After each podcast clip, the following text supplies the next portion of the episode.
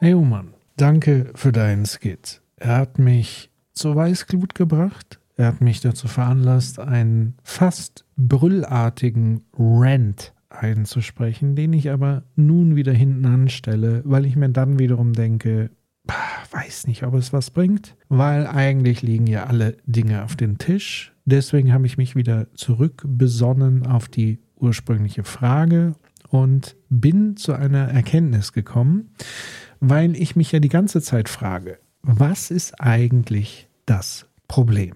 Also, was ist das Problem, wenn wir uns anschauen zum Thema Klimakrise? Wir haben im Grunde genommen zwei Fronten.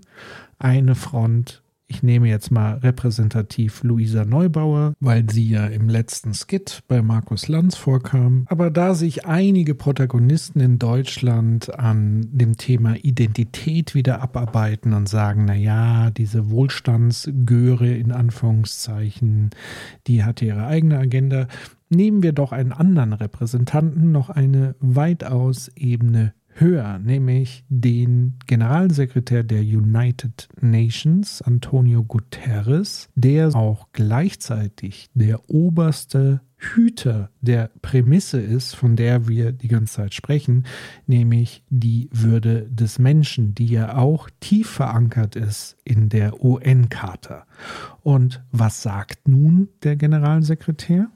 We are on a fast track to climate disaster. And this is not fiction or exaggeration. It is what science tells us will result from our current energy policies.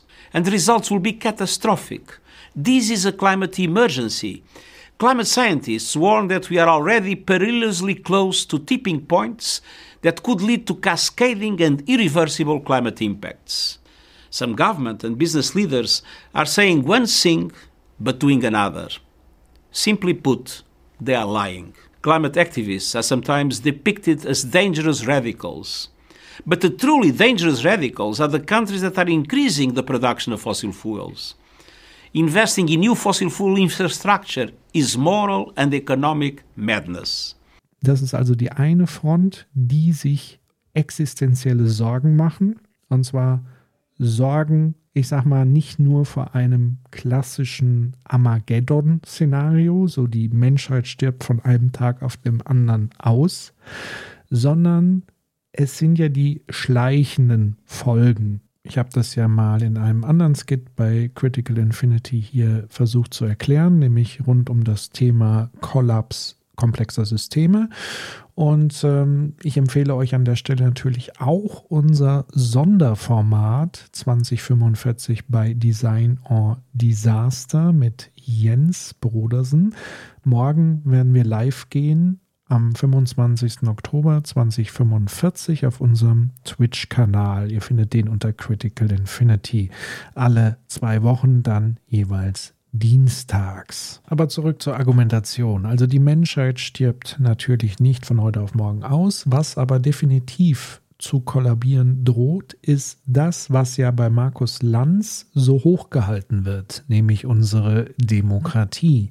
Man könnte das auch sinnbildlich dafür nehmen, unsere Art zu leben oder unsere zivilisierte Umgangsform, wie wir mit Macht umgehen, nämlich einerseits verantwortungsvoll geschultert auf verschiedenen Repräsentanten, sehr komplexe, ausdifferenzierte Systeme von Gewaltenteilung etc. pp. Und wie gesagt, alles basierend auf dieser einen einzigen Prämisse, die auch in unserem Grundgesetz steht, die Würde des Menschen ist unantastbar. Und diese Art zu leben wird als allererstes kippen, als allererstes sterben. Wir werden sozusagen in eher, na, man könnte fast sagen, barbarischere Zustände geraten. Der Verteilungskampf wird kommen um Ressourcen, um Lebensraum etc. Wir haben einen immensen Migrationsdruck, der entstehen wird bereits jetzt in Teilen Afrikas. Wir haben es im letzten 2045 Podcast ja erwähnt, dass äh, Menschen aus den ländlichen Gebieten in Somalia in die Städte hineindrängen, weil die Lebensumstände einfach nicht mehr gegeben sind. Und nein, da handelt es sich nicht um eine Art Pull-Effekt, sondern es ist ein Push-Effekt, eben entstanden durch die Folgen des Klimawandels, durch die Folgen unserer Art zu wirtschaften. Und ich erwische mich wieder dabei, all diese Dinge, die längst bekannt sind, über Jahrzehnte, wissenschaftlich evident, sie tauchen täglich in den Nachrichten auf, erwische ich mich wieder dabei, das zu wiederholen, in der Annahme, dass Menschen das noch nicht mitbekommen haben. Aber das glaube ich einfach nicht. Und so kommen wir jetzt zur zweiten gegenüberliegenden Prämissenfront, wie ich sie ab sofort nenne, denn das Problem ist ziemlich knifflig. Die zweite Front lässt sich nämlich nicht so deutlich umreißen wie die derjenigen, die vehement für Klimaschutz eintreten. Denn die gegenüberliegende Seite ist nicht die klassische Negation im Sinne von ich leugne den Klimawandel oder ich möchte auf keinen Fall etwas gegen den Klimawandel tun, sondern ganz im Gegenteil. Auch diese Leute würden natürlich äh, in großer Mehrheit äh, sagen, natürlich müssen wir etwas tun. Wir müssen das Klima schützen. Wir müssen da tätig werden. Also wo ist jetzt die Unterscheidung? Und ich bin dir sehr dankbar für die Ausschnitte aus Markus Lanz, weil wir können hier Markus Lanz als wunderbaren Repräsentant der zweiten gegenläufigen Prämisse hernehmen, denn er hat es sehr auf den Punkt gebracht, formuliert, worum es bei dieser gegenläufigen Prämisse eigentlich geht. Hören wir doch mal rein. Das ist kein Halligalli. Da geht es um existenzielle Fragen. Mhm. Es geht um in den Industrie, Industriestandort Deutschland. Es geht darum, dass wir die viertgrößte Volkswirtschaft dieses Planeten sind. Es geht darum, dass Unternehmen in den USA für ein Zehntel der Preise produzieren wie hier in Deutschland. Und es geht diesem Land an den Kragen, wenn wir diese Energie- und Gaspreise nicht in den Griff kriegen. Auf der anderen Seite haben wir die Prämisse, wir müssen so weiter wirtschaften können wie bisher, koste es, was es wolle. Markus Lanz hat es ja sehr deutlich formuliert. Wenn wir jetzt nicht günstig, billig so weiter Energie bekommen, um weiter günstig und billig zu produzieren, dann geraten wir im internationalen Wettbewerb ins Hintertreffen. Dann verlieren wir unsere Position als vierter Platz in der Weltwirtschaftsriege, dann verliert Deutschland seinen hegemonialen Anspruch im Bereich der Wirtschaft und das kann es ja wohl nicht sein. Dieser Preis wäre viel zu hoch. Und soll ich euch ein Geheimnis verraten? Was keinen Preis hat. Und nun landen wir wieder bei dem Buch von Omri Böhm, Der radikale Universalismus, und er zitiert Kant aus Grundlegung zur Metaphysik der Sitten. Alles hat entweder einen Preis oder eine Würde. Was einen Preis hat, an dessen Stelle kann auch etwas anderes als äquivalent gesetzt werden.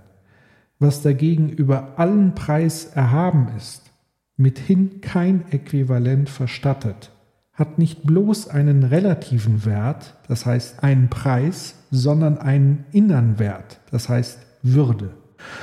Und da wird einfach aus meiner Sicht eben deutlich, wo der Kern des Konfliktes liegt und warum dieser auch nicht wirklich und nicht einfach auflösbar sein wird egal mit welcher Taktik ich rangehe, ob ich jetzt Kartoffelsuppe auf verglaste Kunstwerke schmeiße oder ob ich positive Narrative formuliere, ob ich in Debatten reingehe, solange niemand bereit ist zu erkennen, dass die Menschenwürde oder auch das Recht auf Leben keinen Preis hat, sondern einen Wert. Solange werden wir diesen Konflikt leider nicht auflösen können. Wir drehen uns im Kreis, weil wir immer wieder auf der einen Seite die Frage der Würde haben und als Antwort kommt, aber zu welchem Preis denn? Sinnbildlich dafür auch ein Tweet von Christian Lindner gestern. Er schreibt folgendes. Wir sind in einem Energiekrieg. Gas wird zu einer Waffe gemacht. Wir tun alles, was in unserer Macht steht, um die Substanz unserer deutschen Wirtschaft und das, was wir über Jahrzehnte aufgebaut worden ist, zu schützen. Es stehen 200 Milliarden Euro im Wirtschaftsstabilisierungsfonds zur Verfügung. Weitgehende Entscheidungen sind getroffen. Alles an Kohle- und Kernenergie bleibt in diesem Winter am Netz. Wir arbeiten mit Hochdruck daran, Strom- und Gaspreise schnellstmöglich zu dämpfen. CL. Christian Lindner. Wie sehe denn ein Tweet aus, der auf der Prämisse der anderen Seite formuliert worden wäre? Wir können ja mal gemeinsam dieses Gedankenexperiment machen. Wir sind mitten in einer Klimakatastrophe. Fossile Energie ist eine Waffe gegen die Menschheit. Wir tun alles, was in unserer Macht steht, um unseren Lebensraum und das, was wir über Jahrzehnte aufgebaut haben, zu schützen. Es stehen 200 Milliarden im Klimastabilisierungsfonds zur Verfügung. Alles wird nun investiert, um Kohle und Kernenergie so schnell wie möglich vom Netz zu nehmen. Wir arbeiten mit Hochdruck daran, die erneuerbaren Energien in Deutschland schnellstmöglich ans Netz zu bringen. Also ich fasse nochmal zusammen. Wir haben einen Konflikt der Prämissen. Wir haben einerseits die Sorge und die Angst vor Verletzung der Menschenwürde. Und mir ist der Begriff der Würde an der Stelle wirklich sehr, sehr wichtig, weil ja, es geht natürlich um Menschenleben, also um echte Lebensexistenz, Wegfall von Lebensraum und so weiter. Aber wie gesagt, es ist nicht nur das Armageddon, sondern ein Leben in Unwürde. Das ist die eigentliche Gefahr, die uns auch unmittelbar droht. Die Art und Weise, wie wir leben, ist in Gefahr. Ein würdevolles Leben, wo wir nicht um irgendwelche Ressourcen kämpfen müssen und jeder Tag sich wie eine Postapokalypse aller Mad Max anfühlt. Deswegen ist der Begriff der Würde an der Stelle ganz entscheidend. Und natürlich kämpfen viele soziale Aktivisten und Aktivistinnen seit vielen, vielen Jahrhunderten schon um die Würde, wenn es nämlich zum Beispiel um den Klassenkampf geht, wenn es um Geschlechtergerechtigkeit geht und so weiter und so fort. Nur man darf halt nicht den Fehler machen, das eine jetzt gegen das andere auszutauschen. Alle haben den gemeinsamen Kern. Wir kämpfen für das Recht auf Würde, für den Wert. Und zwar gleichsam für alle Menschen auf diesem Planeten. Und zwar um jeden Preis. Und dann gibt es eben die andere Fraktion, die nicht bereit ist, diesen Preis zu bezahlen. Denn für sie ist der Preis selbst Zweck ihres Handelns, ihres Tuns, ihres Daseins. Sie formt sich aus als eine Ideologie einer Wirtschaft, die so weiterlaufen soll wie bisher. Das bleibt alles so, wie es hier ist. Und es wird hier, hier nichts dran rütteln. Egal, ob du hier bist und nicht. Weißt was? Das Bad wird morgen nicht so gemacht. Das Bad mache ich so, wie ich will. Und es geht diesem Land an den Kragen, wenn wir diese Energie- und Gaspreise nicht in den Griff kriegen. Das heißt, der Energiehunger, der jetzt schon nicht mehr gestillt werden kann, soll in Zukunft noch zunehmen. Und gleichzeitig sprechen wir aber eher davon, kurzfristig eigentlich wie so ein Junkie auf der Suche nach dem nächsten Schuss, uns von Kick zu Kick zu hangeln und dabei völlig unsere Grunderkrankung außen vor zu lassen. Und das verdeutlicht aus meiner Sicht, wie die beiden Pole gelagert sind. Das erklärt nun auch für mich die Reaktionen zu der Protestaktion von der letzten Generation, wie sie mit Kartoffelsuppe auf ein verglastes Monet-Bild ähm, etwas geschüttet haben. Und auch in ihrem Statement, was sie ja während der Aktion sozusagen gemacht haben, kommen nochmal diese beiden Prämissen und die Konflikte der Prämissen zum Ausdruck. Menschen frieren, Menschen sterben, wir sind in einer Klimakatastrophe und alles, wovor ihr Angst habt, sind Tomatensuppe oder Kartoffelbrei in einem Gemälde. Wann ist der Punkt erreicht, an dem ihr hinhört? Hallo. Könnt ihr nochmal zurückspulen, wo sie sagt, Menschen frieren und äh, ich glaube, eine Frau im Hintergrund sagt, ja und? Ich glaube, das Problem ist nicht, dass man nicht hinhört. Man will nicht hören, was die Konsequenz ist, wenn man wirklich, wirklich etwas verändern möchte, nämlich unseren Lifestyle, was ja völlig widersprüchlich ist, weil genau den werden wir verlieren, wenn wir so weitermachen wie bisher und gleichzeitig eben laut schreien. Das bleibt alles so, wie es hier ist. Wir machen uns mehr Sorgen um den Preis als um den Wert. Oder wie siehst du das, Human?